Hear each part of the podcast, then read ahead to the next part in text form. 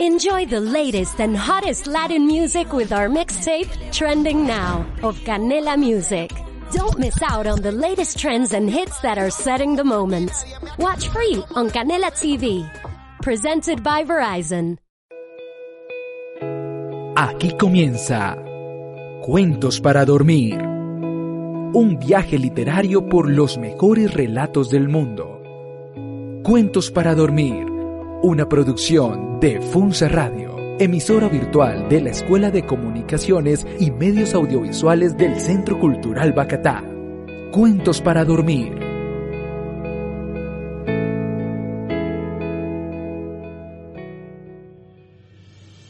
Buenas noches amigos, soy Ricardo Insuasti y esto es Cuentos para Dormir, un proyecto de la Escuela de Medios Audiovisuales y Comunicaciones del Centro Cultural Bacatá. UNSA, ciudad líder en cultura.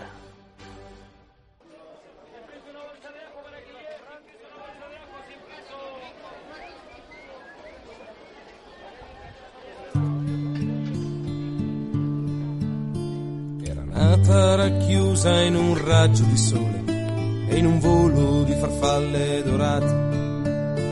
I suoi occhi di brace e i capelli d'argento illuminavano la notte antillana. L'indovino diceva che Remedios la bella era un dono mandato dal cielo. Dopo anni di fame e di schiene piegate per la gente di Santa Maria. Lai,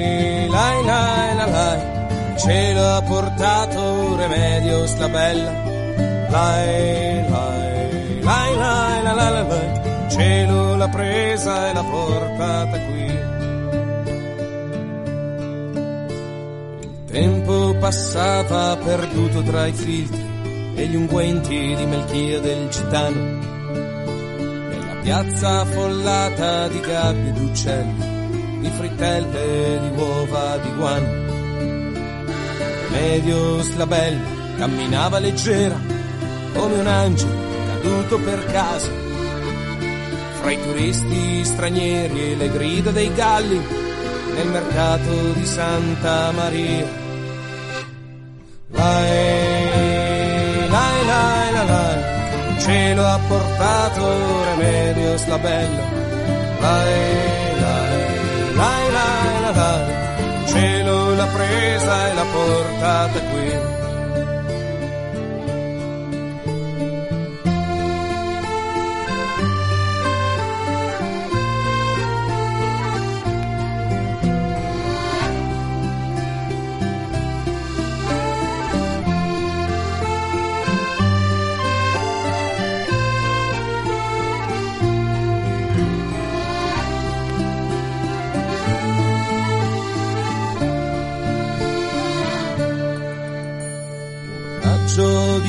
Luce ha il Caribe e Remedios, la bella è volata, col vestito di stracci gonfiati dal vento e una pioggia di farfalle dorate. La gente guardava il buco nel cielo, mentre donna e speranza pregava. Non è posto per gli angeli un banco di spezie nel mercato di Santa Maria. Lai, lai, lai, lai, il cielo ha rapito Remedios la bella. Lai, lai, lai, lai, lai, lai, il cielo l'ha presa e l'ha portata via. Lai,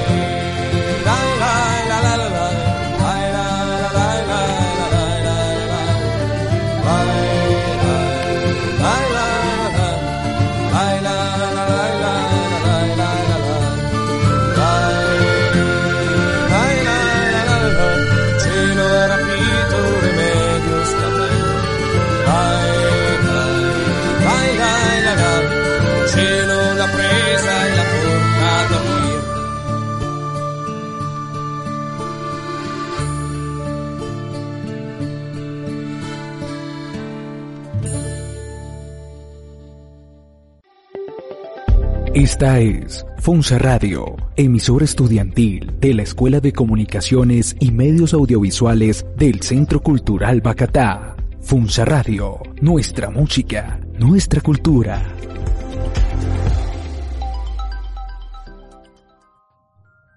Bienvenidos. Aquí comienza Cuentos para Dormir. Soy Ricardo Insuasti. Terminamos esta semana en compañía de nuestro Premio Nobel de Literatura, Gabriel García Márquez. A lo largo de esta semana hemos conocido un poco más de su vida y sus obras literarias, a través de estos 12 cuentos peregrinos, que nos hablan un poco de todos los viajes que realizó, y los mezcla con la ficción para entregarnos estas interesantes historias. El cuento del día de hoy es Solo vine a hablar por teléfono. También es uno de los 12 cuentos peregrinos. Disfrútenlo. Cuentos para dormir un viaje literario por los mejores relatos del mundo. Cuentos para dormir, una producción de Funza Radio, emisora virtual de la Escuela de Comunicaciones y Medios Audiovisuales del Centro Cultural Bacatá. Cuentos para dormir.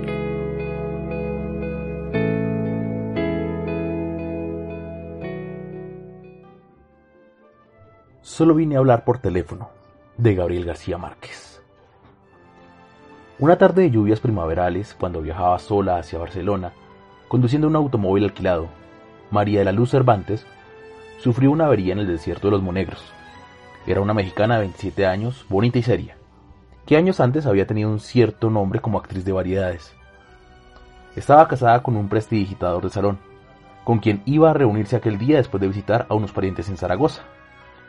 Al cabo de una hora de señas desesperadas a los automóviles y camiones, el conductor de un autobús desartalado se compadeció de ella. Le advirtió, eso sí, que no iba muy lejos.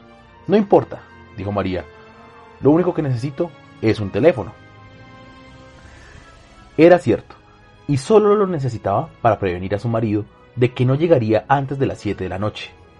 Parecía un pajarito ensopado, con un abrigo de estudiante y los zapatos de playa en abril, y estaba tan aturdida por el percance que olvidó llevarse las llaves del automóvil una mujer que viajaba junto al conductor, de aspecto militar pero de maneras dulces, le dio una toalla y una manta, y le hizo un sitio a su lado. Después de secarse a medias, María se sentó, se envolvió en la manta y trató de encender un cigarrillo, pero los fósforos estaban mojados. La vecina de asiento le dio fuego y le pidió un cigarrillo de los pocos que quedaban secos. Mientras fumaban, María se dio a las ansias de desahogarse, y su voz resonó más que la lluvia y el traqueteo del autobús. La mujer la interrumpió con el índice en los labios. Están dormidas, murmuró. María miró por encima del hombro y vio que el autobús estaba ocupado por mujeres de edades inciertas y condiciones distintas, que dormían arropadas con mantas iguales a la suya. Contagiada de su placidez, María se enroscó en el asiento y se abandonó al rumor de la lluvia. Cuando despertó, era de noche y el aguacero se había disuelto en un sereno helado. No tenía la menor idea de cuánto tiempo había dormido ni en qué lugar del mundo se encontraba. Su vecino de asiento tenía una actitud alerta. ¿Dónde estamos? le preguntó María. Hemos llegado, contestó la mujer. El autobús estaba entrando en el patio empedrado de un edificio enorme y sombrío que parecía un viejo convento en un bosque de árboles colosales. Las pasajeras, alumbradas apenas por un farol del patio, permanecieron inmóviles hasta que la mujer de aspecto militar las hizo descender con un sistema de órdenes primarias como en un parvulario. Todas eran mayores y se movían con tal parsimonia en la penumbra del patio que parecían imágenes de un sueño. María, la última en descender, pensó que eran monjas. Lo pensó menos cuando vio a varias mujeres de uniforme que la recibieron en la puerta del autobús y les cubrían la cabeza con mantas para que no se mojaran y las ponían en fila india, dirigiéndolas sin hablarles, con palmadas rítmicas y perentorias. Después de despedirse de su vecina de asiento, María quiso devolverle la manta, pero ella le dijo que se cubriera la cabeza para atravesar el patio y la devolvería en la portería. ¿Habrá un teléfono? le preguntó María. Por supuesto, dijo la mujer. Ahí mismo le indica. Le pidió a María otro cigarrillo y ella le dio el resto del paquete mojado. En el camino se secan, le dijo. La mujer le hizo un adiós con la mano desde el estribo y casi le gritó, Buena suerte. El autobús arrancó sin darle tiempos de más. María empezó a correr hacia la entrada del edificio. Una guardiana trató de detenerla con una palmada enérgica, pero tuvo que apelar a un grito imperioso. ¡Alto! he dicho. María miró por debajo de la manta y vio unos ojos de hielo y un índice inapelable que le indicó la fila. Obedeció. Ya en el zaguán del edificio se separó del grupo y preguntó al portero dónde había un teléfono. Una de las guardianas la hizo volver a la fila, como palmaditas en la espalda, mientras le decía con modos muy dulces, por aquí guapa, por aquí hay un teléfono. María siguió con las otras mujeres por un corredor tenebroso, y al final entró en un dormitorio colectivo, donde las guardianas recogieron las cobijas y empezaron a repartir las camas. Una mujer distinta, que a María le pareció más humana y de jerarquía más alta, recorrió la fila comparando una lista con los nombres que las recién llegadas tenían, escritos en un cartón cosido en el corpiño. Cuando llegó frente a María, se sorprendió de que no llevara su identificación. Es que yo solo vine a hablar por teléfono, le dijo María. Le explicó a toda prisa que su automóvil se había descompuesto en la carretera. El marido, que era mago de fiestas, estaba esperándola en Barcelona para cumplir tres compromisos hasta la medianoche, y quería avisarle que no estaría tiempo para acompañarlo. Iban a ser las siete. Él debía salir de la casa dentro de diez minutos, y ella temía que cancelara todo por su demora. La guardiana pareció escucharla con atención. ¿Cómo te llamas? le preguntó. María le dijo su nombre con un suspiro de alivio, pero la mujer no lo encontró después de repasar la lista varias veces. Se lo preguntó alarmada a una guardiana, y esa sin nada que decir se encogió de hombros. Es que yo solo vine a hablar por teléfono, dijo María. De acuerdo, Maja, le dijo la superiora, llevándola hacia su cama, con una dulzura demasiado ostensible para ser real. Si te portas bien, podrás hablar por teléfono con quien quieras, pero ahora no, mañana. Algo sucedió entonces en la mente de María que le hizo entender por qué las mujeres del autobús se movían como en el fondo de un acuario. En realidad, estaban apaciguadas con sedantes, y aquel palacio en sombras, con gruesos muros de cantería y escaleras heladas, era en realidad un hospital de enfermas mentales. Asustada, escapó corriendo del dormitorio y antes de llegar al portón una guardiana gigantesca, con un mameluco de mecánico, la atrapó de un zarpazo y la inmovilizó en el suelo con una llave maestra. María la miró de través, paralizada por el terror. Por el amor de Dios, dijo, le juro por mi madre muerta que solo vine a hablar por teléfono. Le bastó con verle la cara para saber que no había súplica posible ante aquella energúmena de mameluco, a quien llamaban Herculina por su fuerza descomunal era la encargada de los casos difíciles, y dos reclusas habían muerto estranguladas con su brazo de oso polar adiestrado en el arte de matar por descuido. El primer caso se resolvió como un accidente comprobado. El segundo fue menos claro, y Herculina fue amonestada y advertida de que la próxima vez sería investigada a fondo. La versión corriente era que aquella oveja descarriada de una familia de apellidos grandes tenía una turbia carrera de accidentes dudosos en varios manicomios de España. Para que María durmiera la primera noche tuvieron que inyectarle un somnífero, antes del amanecer, cuando la despertaron las ansias de fumar. Estaba amarrada por las muñecas y los tobillos en las barras de la cama. Nadie acudió a sus gritos. Por la mañana, mientras el marido no encontraba en Barcelona ninguna pista de su paradero, tuvieron que llevarla a la enfermería, pues la encontraron sin sentido en un pantano de sus propias miserias. Esta es Funza Radio, emisora estudiantil de la Escuela de Comunicaciones y Medios Audiovisuales del Centro Cultural Bacatá. Funza Radio, nuestra música, nuestra cultura.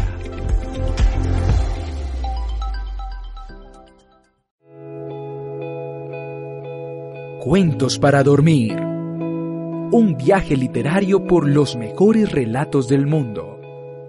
Cuentos para dormir una producción de Funza Radio, emisora virtual de la Escuela de Comunicaciones y Medios Audiovisuales del Centro Cultural Bacatá. Cuentos para dormir.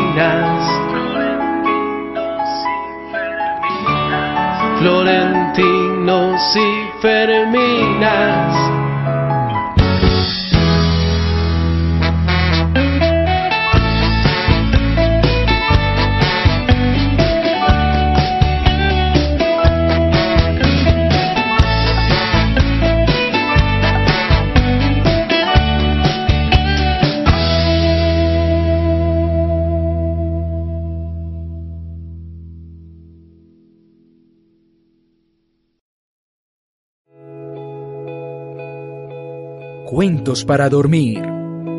Un viaje literario por los mejores relatos del mundo. Cuentos para dormir. Una producción de Funza Radio, emisora virtual de la Escuela de Comunicaciones y Medios Audiovisuales del Centro Cultural Bacatá. Cuentos para dormir.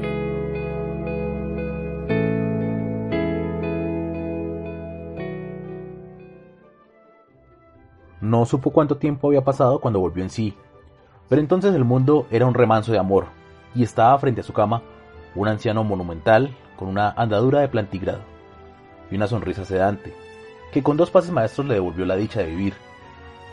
Era el director del sanatorio. Antes de decirle nada, sin saludarlo siquiera, María le pidió un cigarrillo. Él se lo dio encendido y le regaló el paquete casi lleno. María no pudo reprimir el llanto. Aprovecha ahora para llorar cuanto quieras, le dijo el médico, con una voz adormecedora. No hay mejor remedio que las lágrimas. María se desahogó sin pudor, como no logró nunca hacerlo con sus amantes casuales en los tedios después del amor. Mientras la oía, el médico la peinaba con los dedos, le arreglaba la almohada para que respirara mejor, la guiaba por el laberinto de su incertidumbre con una sabiduría y una dulzura que ella no había soñado jamás. Era, por la primera vez en su vida, el prodigio de ser comprendida por un hombre que la escuchaba con toda el alma, sin esperar la recompensa de acostarse con ella. Al cabo de una hora larga, desahogada a fondo, le pidió autorización para hablarle por teléfono a su marido. El médico se incorporó con toda la majestad de su rango. Todavía no, reina, le dijo, dándole en la mejilla la palmadita más tierna que había sentido nunca. Todo se hará a su tiempo. Le hizo desde la puerta una bendición episcopal y desapareció para siempre. Confía en mí, le dijo. Esa misma tarde María fue inscrita en el asilo con el número de serie y con un comentario superficial sobre el enigma de su procedencia y las dudas sobre su identidad. Al margen quedó una calificación escrita de puño y letra del director, agitada. Tal como María lo había previsto, el marido salió de su modesto apartamento del barrio de Horta, con media hora de retraso para cumplir los tres compromisos. Era la primera vez que ella no llegaba a tiempo en casi dos años de una unión libre bien concertada, y él entendió el retraso por la ferocidad de las lluvias que asolaron la provincia. Antes de salir dejó un mensaje clavado en la puerta con el itinerario de la noche. En la primera fiesta, con todos los niños disfrazados de canguro, prescindió del truco estelar de los peces invisibles porque no podía hacerlo sin la ayuda de ella. El segundo compromiso era en casa de una anciana de 93 años, en silla de ruedas, que se preciaba de haber celebrado cada uno de sus últimos 30 cumpleaños con un mago distinto. Él estaba tan contrariado con la demora de María que no pudo concentrarse en las suertes más simples. El tercer compromiso era el de todas las noches en un café concierto de las Ramblas, donde actuó sin inspiración para un grupo de turistas franceses que no pudieron creer lo que veían porque se negaban a creer en la magia. Después de cada representación llamó por teléfono a su casa y esperó sin ilusiones a que María contestara. En la última ya no pudo reprimir la inquietud de que algo malo había ocurrido. De regreso a casa, en la camioneta adaptada para las funciones públicas, vio el esplendor de la primavera en las palmares del Paseo de Gracia. Y lo estremeció el pensamiento asiago de cómo podría ser la ciudad sin María. La última esperanza se desvaneció cuando encontró su recado todavía prendido en la puerta. Estaba tan contrariado que se olvidó de darle la comida al gato. Solo ahora que lo escribo caigo en la cuenta de que nunca supe cómo se llamaba en realidad, porque en Barcelona solo lo conocíamos con su nombre profesional, Saturno el Mago. Era un hombre de carácter raro y con una torpeza social irredimible. Pero el tacto y la gracia que le hacía falta le sobraban a María. Era ella quien lo llevaba de la mano en esta comunidad de grandes misterios, donde a nadie se le hubiera ocurrido llamar a nadie por teléfono después de la medianoche para preguntar por su mujer. Saturno lo había hecho de recién venido y no quería recordarlo. Así que esa noche se conformó con llamar a Zaragoza, donde una abuela, medio dormida, le contestó sin alarma que María había partido después del almuerzo. No durmió más de una hora al amanecer. Tuvo un sueño cenagoso en el cual vio a María con un vestido de novia en piltrafas y salpicado de sangre, y despertó con la certidumbre pavorosa de que había vuelto a dejarlo solo y ahora para siempre, en el vasto mundo sin ella. Lo había hecho tres veces con tres hombres distintos, incluso él, en los últimos cinco años. Lo había abandonado en Ciudad de México a los seis meses de conocerse, cuando agonizaban de felicidad con un amor demente en un cuarto de servicio de la colonia Anzures. Una mañana María no amaneció en la casa después de una noche de abusos inconfesables. Dejó todo lo que era suyo, hasta el anillo de su matrimonio anterior y una carta, en la cual decía que no era capaz de sobrevivir al tormento de aquel amor desatinado. Saturno pensó que había vuelto con su primer esposo, un condiscípulo de la escuela secundaria, con quien se casó a siendo menor de edad, y al cual abandonó por otro al cabo de dos años sin amor. Pero no, había vuelto a casa de sus padres, y allí fue Saturno a buscarla a cualquier precio. Le rogó sin condiciones, le prometió mucho más de lo que estaba resuelto a cumplir, pero tropezó con una determinación invencible. Hay amores cortos y hay amores largos, le dijo ella, y concluyó sin misericordia. Este fue corto. Él se rindió ante su rigor. Sin embargo, una madrugada de todos los santos, al volver a su cuarto de huérfano, después de casi un año de olvido, la encontró dormida en el sofá de la sala, con la corona de azahares y la larga cola de espuma de las novias vírgenes. María le contó la verdad. El nuevo novio, viudo, sin hijos, con la vida resuelta y la disposición de casarse para siempre por la Iglesia Católica, la había dejado vestida y esperándolo en el altar. Sus padres decidieron hacer la fiesta de todos modos. Ella siguió el juego, bailó, cantó con los mariachis, se pasó de tragos y en un terrible estado de remordimientos ardidos, se fue a la medianoche a buscar a Saturno. No estaba en casa, pero encontró las llaves en la maceta de flores del corredor donde las escondieron siempre. Esta vez fue ella quien se rindió sin condiciones. ¿Y ahora, hasta cuándo? le preguntó él. Ella le contestó con un verso de Vinicius de Moraes. El amor es eterno mientras dura. Dos años después, seguía siendo eterno.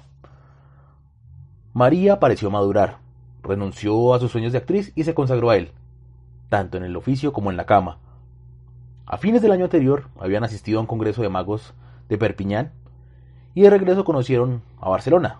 Les gustó tanto que llevaban ocho meses aquí y les iba tan bien que habían comprado un apartamento en el muy catalán barrio de Horta, ruidoso y sin portero, pero con espacio de sobra para cinco hijos. Había sido la felicidad posible, hasta el fin de semana en que ella alquiló un automóvil y se fue a visitar a sus parientes de Zaragoza con la promesa de volver a las 7 de la noche del lunes al amanecer del jueves, todavía no había dado señales de vida. Cuentos para dormir. Un viaje literario por los mejores relatos del mundo. Cuentos para dormir. Una producción de Funza Radio, emisora virtual de la Escuela de Comunicaciones y Medios Audiovisuales del Centro Cultural Bacatá. Cuentos para dormir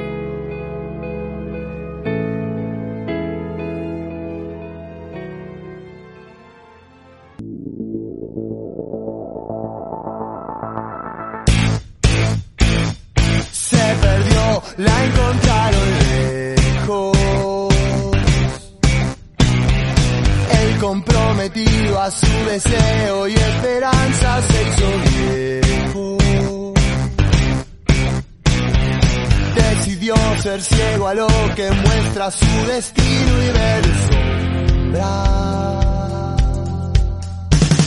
Se quebró y enfermó como los esquemas de su mente. Confundió el amor con los efectos duraderos de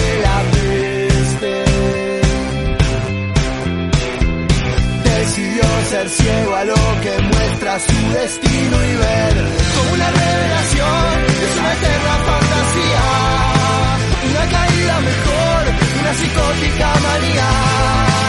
Es solo mi corazón que es más tóxico que mi vida.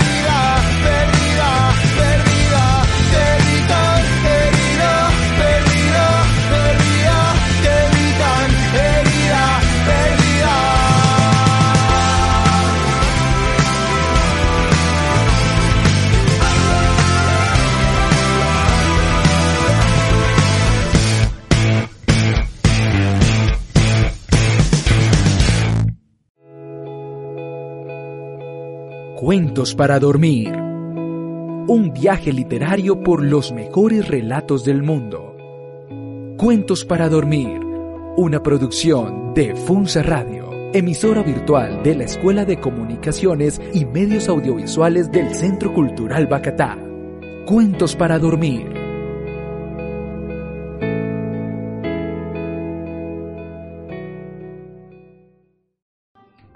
El lunes de la semana siguiente, la compañía de seguros del automóvil llamó por teléfono a la casa para preguntar por María. No sé nada, dijo Saturno.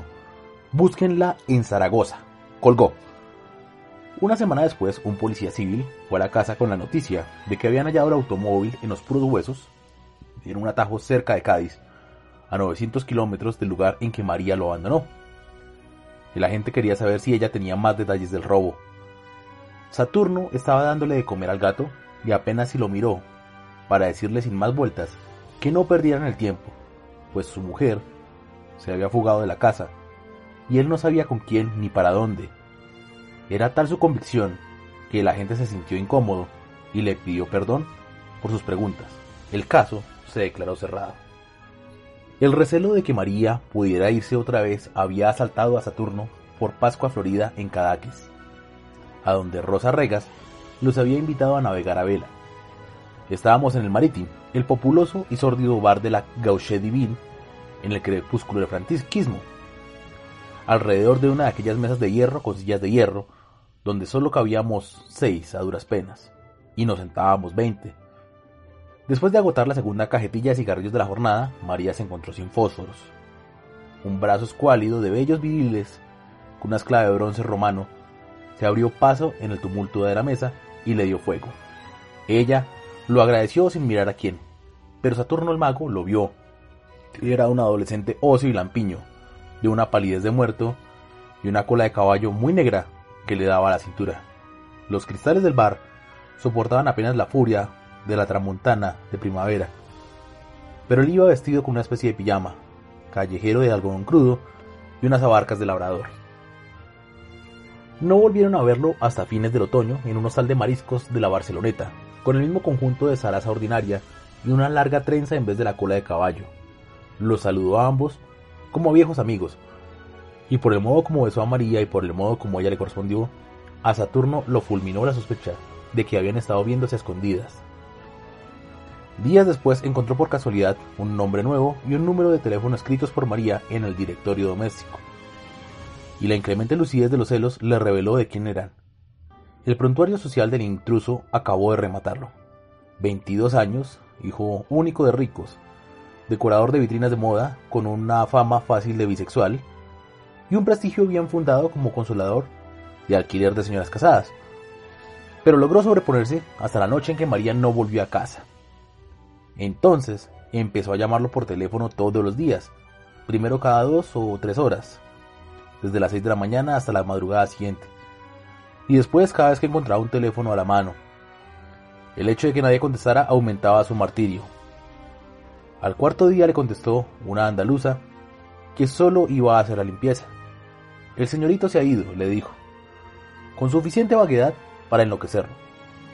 Saturno no resistió la tentación de preguntarle si por casualidad no estaba ahí la señorita María. Aquí no vive ninguna María, dijo la mujer. El señorito es soltero. Ya lo sé, le dijo él. No vive, pero a veces va, ¿o no? La mujer se encabritó. Pero ¿quién coño habla así? Saturno colgó. La negativa de la mujer le pareció una confirmación más de lo que ya no era para él una sospecha, sino una certidumbre ardiente. Perdió el control. En los días siguientes llamó por orden alfabético a todos los conocidos de Barcelona. Nadie le dio razón, pero cada llamada le agravó la desdicha, porque sus delirios de celos eran ya célebres entre los trasnochadores impenitentes de la Gauche Divine, y le contestaban con cualquier broma que lo hiciera sufrir. Solo entonces comprendió hasta qué punto estaba solo en aquella ciudad hermosa, lunática e impenetrable, en la que nunca sería feliz. Por la madrugada, después de darle de comer al gato, se apretó el corazón para no morir y tomó la determinación de olvidar a María. A los dos meses, María no se había adaptado aún a la vida del sanatorio. Sobrevivía picoteando apenas la pitanza de cárcel, con los cubiertos encadenados al mesón de madera bruta y la vista fija en la litografía del general Francisco Franco, que presidía el lúgubre comedor medieval. Al principio se resistía a las horas canónicas con su rutina bobalicona de maitines, laudes, vísperas y a otros oficios de iglesia que ocupaban la mayor parte del tiempo. Se negaba a jugar a la pelota en el patio de recreo y a trabajar en el taller de flores artificiales que un grupo de reclusas atendía con una diligencia frenética. Pero a partir de la tercera semana fue incorporándose poco a poco a la vida del claustro. A fin de cuentas, decían los médicos, así empezaban todas. Y tarde o temprano terminaban por integrarse a la comunidad. La falta de cigarrillos, resuelta en los primeros días por una guardiana que los vendía a precio de oro, volvió a atormentarla cuando se le agotó el poco dinero que llevaba. Se consoló después con los cigarros de papel periódico que algunas reclusas fabricaban con las colillas recogidas de la basura, pues la obsesión de fumar había llegado a ser tan intensa como la del teléfono. Las pesetas exiguas que se ganó más tarde fabricando flores artificiales le permitieron un alivio efímero. Lo más duro era la soledad de las noches.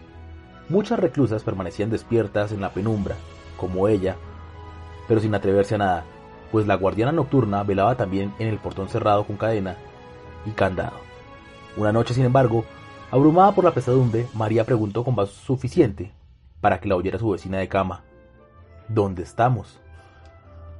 La voz grave y lúcida de la vecina le contestó, en los profundos infiernos. Dicen que esta tierra es de moros, dijo otra voz distante que resonó en el ámbito del dormitorio. Y debe ser cierto, porque en verano, cuando hay luna, se oyen los perros ladrándole a la mar. Se oyó la cadena en las argollas como un ancla de galeón, y la puerta se abrió, La cancerbera, el único ser que parecía vivo en el silencio instantáneo, empezó a pasearse de un extremo al otro del dormitorio. María se sobrecogió, y solo ella sabía por qué. Desde su primera semana en el sanatorio, la vigilante nocturna le había propuesto, sin rodeos, que durmiera con ella, en el cuarto de guardia. Empezó con un tono de negocio concreto. Trueque de amor por cigarrillos, por chocolates, por lo que fuera. Tendrás todo, le decía. Serás la reina. Ante el rechazo de María, la guardiana cambió de método. Le dejaba papelitos de amor debajo de la almohada, en los bolsillos de la bata, en los sitios menos pensados. Eran mensajes de un apremio desgarrador, capaz de estremecer a las piedras. Hacía más de un mes que parecía resignada a la derrota. La noche en que se promovió el incidente en el dormitorio. Cuando estuvo convencida de que todas las reclusas dormían, la guardiana se acercó a la cama de María y murmuró en su oído toda clase de obscenidades tiernas, mientras le besaba la cara, el cuello tenso de terror, los brazos yertos, las piernas exhaustas. Por último, creyendo tal vez que la parálisis de María no era de miedo, sino de complacencia, se atrevió a ir más lejos.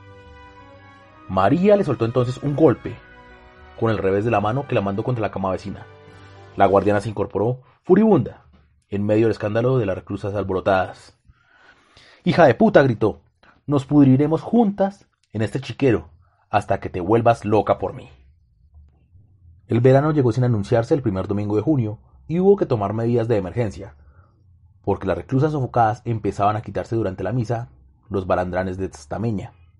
María asistió divertida al, al espectáculo de las enfermas en pelota, que las guardianas correteaban por las naves como gallinas ciegas, y en medio de la confusión, trató de protegerse de los golpes perdidos, y sin saber cómo se encontró sola en una oficina abandonada y con un teléfono que repicaba sin cesar con un timbre de súplica. María contestó sin pensarlo, y oyó una voz lejana y sonriente que se entretenía mirando el servicio telefónico de la hora. Son las 45 horas, 92 minutos y 107 segundos. Maricón, dijo María. Colgó divertida. Ya se iba cuando cayó en la cuenta de que estaba dejando escapar una ocasión irrepetible. Entonces marcó seis cifras con tanta tensión y tanta prisa que no estuvo segura de que fuera el número de su casa. Esperó con el corazón desbocado. Oyó el timbre familiar con su tono ávido y triste. Una vez, dos veces, tres veces y oyó por fin la voz del hombre de su vida en la casa sin ella. Bueno, tuvo que esperar a que pasara la pelota de lágrimas que se le formó en la garganta. Conejo, vida mía, suspiró. Las lágrimas le vencieron. Al otro lado de la línea hubo un breve silencio de espanto, y la voz enardecida de los los escupió la palabra puta y colgó en seco. Cuentos para dormir un viaje literario por los mejores relatos del mundo. Cuentos para dormir, una producción de Funza Radio, emisora virtual de la Escuela de Comunicaciones y Medios Audiovisuales del Centro Cultural Bacatá. Cuentos para dormir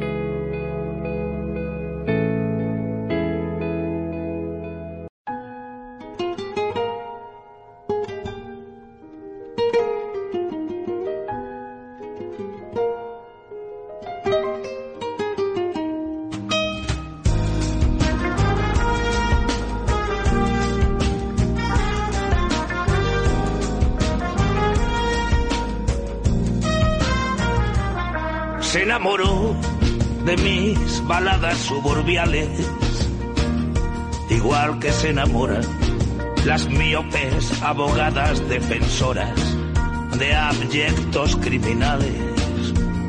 Lejos de mí, colgarme agravios y medallas, resabios y bypasses. Ella tenía marido, morbo, clase, yo un corazón canalla. Hubo de todo risas, duelos y querellas, caricias, disparates, hasta la luna en los escaparates. Me engañaba con ella, pero antes del después de los despuéses, haciendo ese, aprendí a maldecir el deber y a sentir sin saber lo que nadie sabía. Si pequé nunca me arrepentí, guardo un maravedí de carmín todavía. Agonía, garrafón, noche indigesta. A veces amanecía por detrás del botellón y de la siesta. Confieso que merecían tus besos una canción mejor que esta.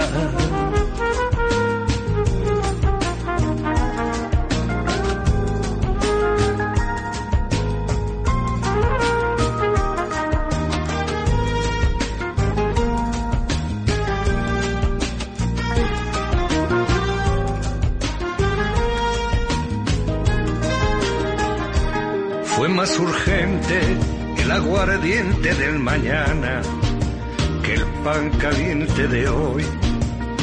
Cuando el contestador dijo no estoy, bajamos la persiana. Bendito infierno, la pasión según el gabo oxida y envejece. Cobra vida en invierno y amanece con cuernos y sin rabo. Ningún traidor le fue con furcios al marido, profanando lo nuestro. El trabajo más sucio y más siniestro fue cosa del olvido. Peor es que después de los despuéses, haciendo eses, maquillé mi afición a llorar, solo en el muladar apilando despojos. Ni siquiera recuerdo el dolor que borró un ascensor del color de sus ojos. Ducha fría, resacón y fin de fiesta, a veces amanecía por detrás del malecón y las orquestas. Confieso que merecían tus besos una canción mejor que esta. Agonía, garrafón, noche indigesta.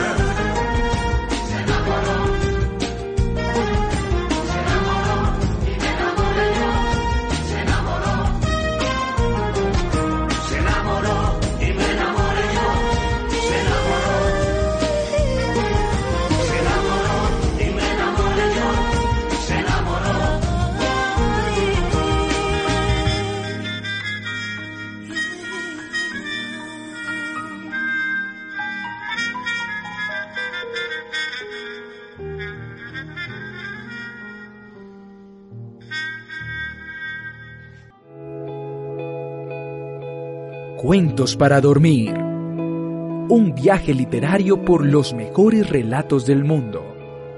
Cuentos para dormir. Una producción de Funza Radio, emisora virtual de la Escuela de Comunicaciones y Medios Audiovisuales del Centro Cultural Bacatá. Cuentos para dormir.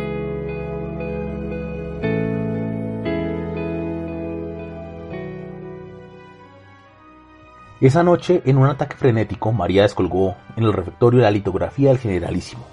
La arrojó con todas sus fuerzas contra el vitral del jardín y se derrumbó bañada en sangre. Aún le sobró rabia para enfrentarse a golpes con los guardianes que trataron de someterla, sin lograrlo, hasta que vio a Herculina plantada en el vano de la puerta con los brazos cruzados, mirándola. Se rindió. No obstante, la arrastraron hasta el pabellón de las locas furiosas. La aniquilaron con una manguera de agua helada y le inyectaron trementina en las piernas. Impedida para caminar por la inflamación provocada, María se dio cuenta de que no había nada en el mundo que no fuera capaz de hacer por escapar de aquel infierno. La semana siguiente, ya de regreso al dormitorio común, se levantó en puntillas y tocó en la celda de la guardiana nocturna. El precio de María exigido por ella de antemano fue llevarle un mensaje a su marido. La guardiana aceptó, siempre que el trato se mantuviera en secreto absoluto. Y la apuntó con un índice inexorable. Si alguna vez se sabe, te mueres. Así que Saturno el mago fue al sanatorio de Locas el sábado siguiente con la camioneta de circo preparada para celebrar el regreso de María. El director en persona lo recibió en su oficina tan limpia y ordenada como un barco de guerra. y le hizo un informe afectuoso sobre el estado de la esposa. Nadie sabía de dónde llegó, ni cómo, ni cuándo, pues el primer dato de su ingreso era el registro oficial dictado por él cuando la entrevistó. Una investigación iniciada el mismo día no había concluido en nada. En todo caso, lo que más intrigaba al director era cómo supo Saturno el paradero de su esposa. Saturno protegió a la guardiana. Me lo, informó la compañía de seguros del coche, dijo.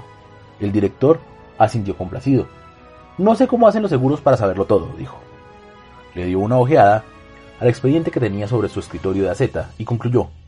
Lo único cierto es la gravedad de su estado. Estaba dispuesto a autorizarle una visita con las precauciones debidas si Saturno el mago le prometía, por el bien de su esposa, ceñirse a la conducta que él le indicara, sobre todo en la manera de tratarla, para evitar que recayera en sus arrebatos de furia, cada vez más frecuentes y peligrosos. Es raro, dijo Saturno.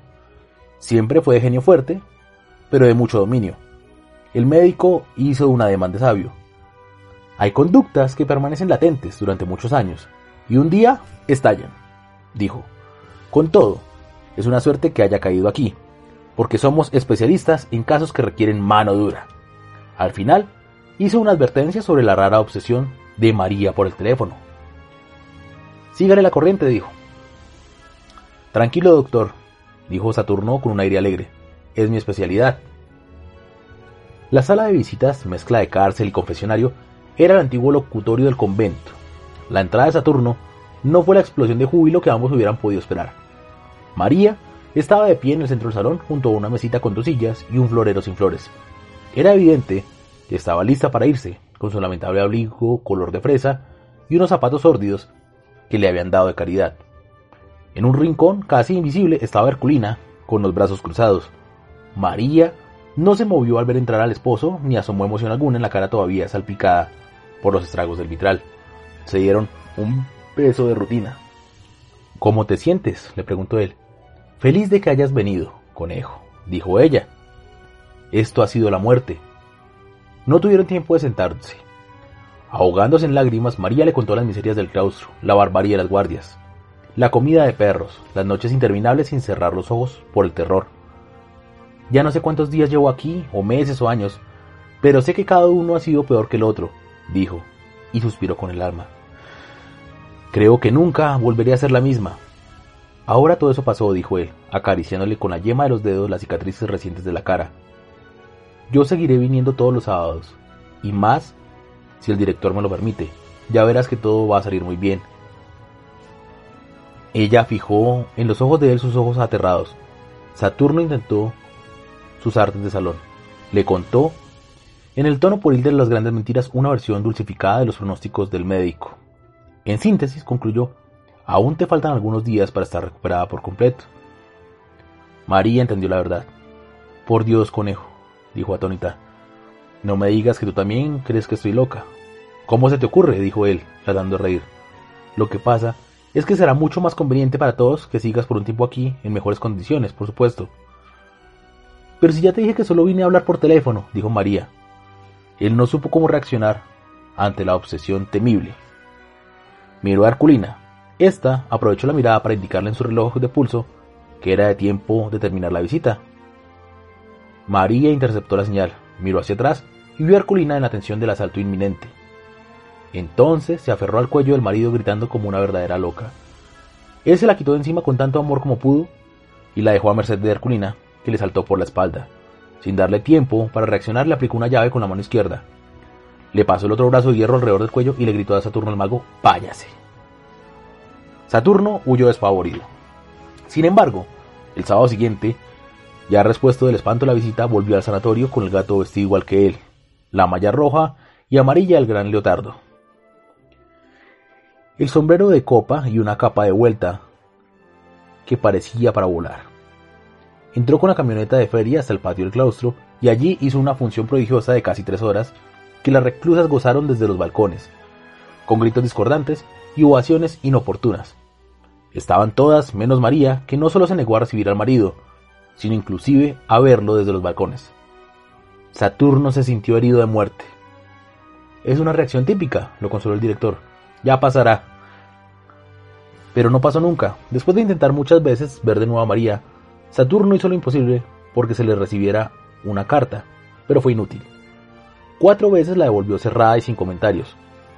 Saturno desistió, pero siguió dejando en la portería del hospital las raciones de cigarrillos, sin saber siquiera si le llegaban a María, hasta que lo venció la realidad. Nunca más se supo de él, salvo que volvió a casarse y regresó a su país. Antes de irse de Barcelona, le dejó el gato medio muerto de hambre a una noviecita casual, que además se comprometió a seguir llevándole cigarrillos a María. Pero también ella desapareció. Rosa Regas recordaba haberlo visto en el corte inglés, hace unos 12 años, con la cabeza rapada, y el balandrar anaranjado de alguna secta oriental, y en cinta a más no poder. Ella le contó que había seguido llevándole los cigarrillos a María, siempre que pudo, y resolviéndole algunas urgencias imprevistas, hasta un día en que solo encontró los escombros del hospital, demolido como un mal recuerdo de aquellos tiempos ingratos. María le pareció muy lúcida la última vez que la vio, un poco pasada de peso y contenta con la paz del claustro. Ese día le llevó también el gato, porque ya se le había acabado el dinero que Saturno le dejó para darle de comer. Bien amigos, esto fue Solo vine a hablar por teléfono, uno de los 12 cuentos peregrinos de Gabriel García Márquez, fechado en abril de 1978. Al igual que todos estos días, las canciones que han estado sonando son inspiradas por las obras y la vida de Gabriel García Márquez, entonces escuchamos a Sabina, Serrat y a otros tantos artistas que a través de su literatura y vivencias compartidas con el autor han inspirado estas canciones. Cuentos para dormir. Un viaje literario por los mejores relatos del mundo. Cuentos para dormir. Una producción de Funza Radio, emisora virtual de la Escuela de Comunicaciones y Medios Audiovisuales del Centro Cultural Bacatá. Cuentos para dormir.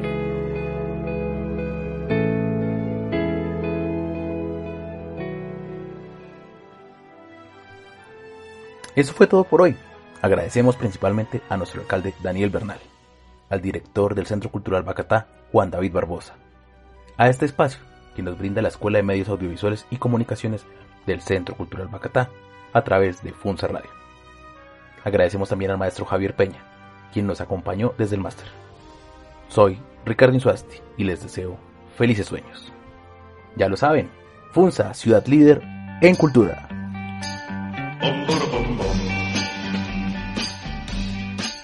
De vez en cuando viene bien dormir. De vez en cuando viene bien dormir.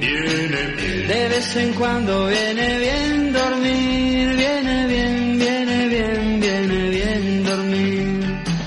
De vez en cuando viene bien dormir. De vez en cuando viene bien dormir. De vez en cuando viene bien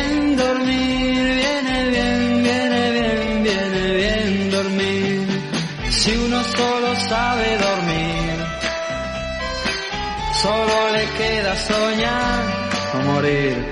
Aunque la verdad es que cuesta reír, pero en fin,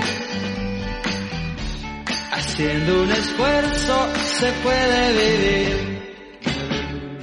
De vez en cuando viene bien dormir. De vez en cuando viene bien dormir. De vez en cuando viene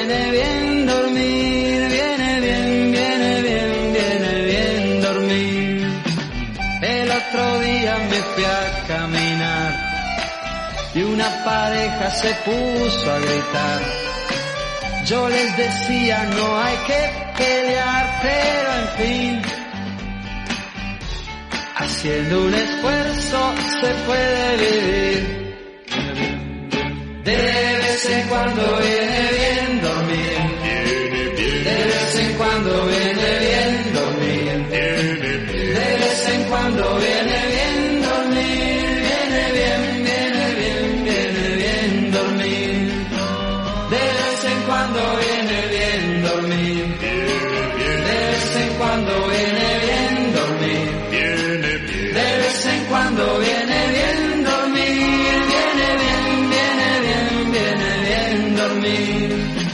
gente de día se va a trabajar, después de noche sale a descansar. Señores, cuidado que es bueno cambiar, pero en fin, haciendo un esfuerzo se puede vivir. De vez en cuando viene bien dormir. De vez en cuando viene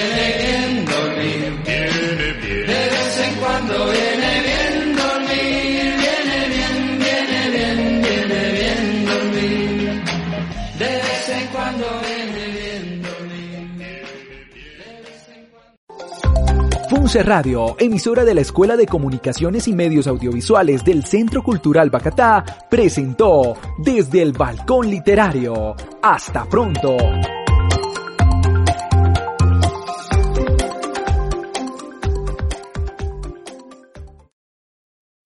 Spring? Is that you? Warmer temps mean new Allbirds styles. Meet the Super Light Collection, the lightest ever shoes from Allbirds, now in fresh colors. These must have travel shoes have a lighter than air feel and barely their fit that made them the most packable shoes ever. That means more comfort and less baggage. Try the Super Light Tree Runner with a cushy foam midsole and breathable eucalyptus fiber upper. Plus, they're comfy right out of the box. So, what can you do in a super light shoe? What can't you do is the better question. And because they're super packable, the real question is where are you taking them? Experience how Allbirds redefines comfort. Visit allbirds.com and use code SUPER24 for a free pair of socks with a purchase of $48 or more. That's A L L B I R D S.com. Code SUPER24.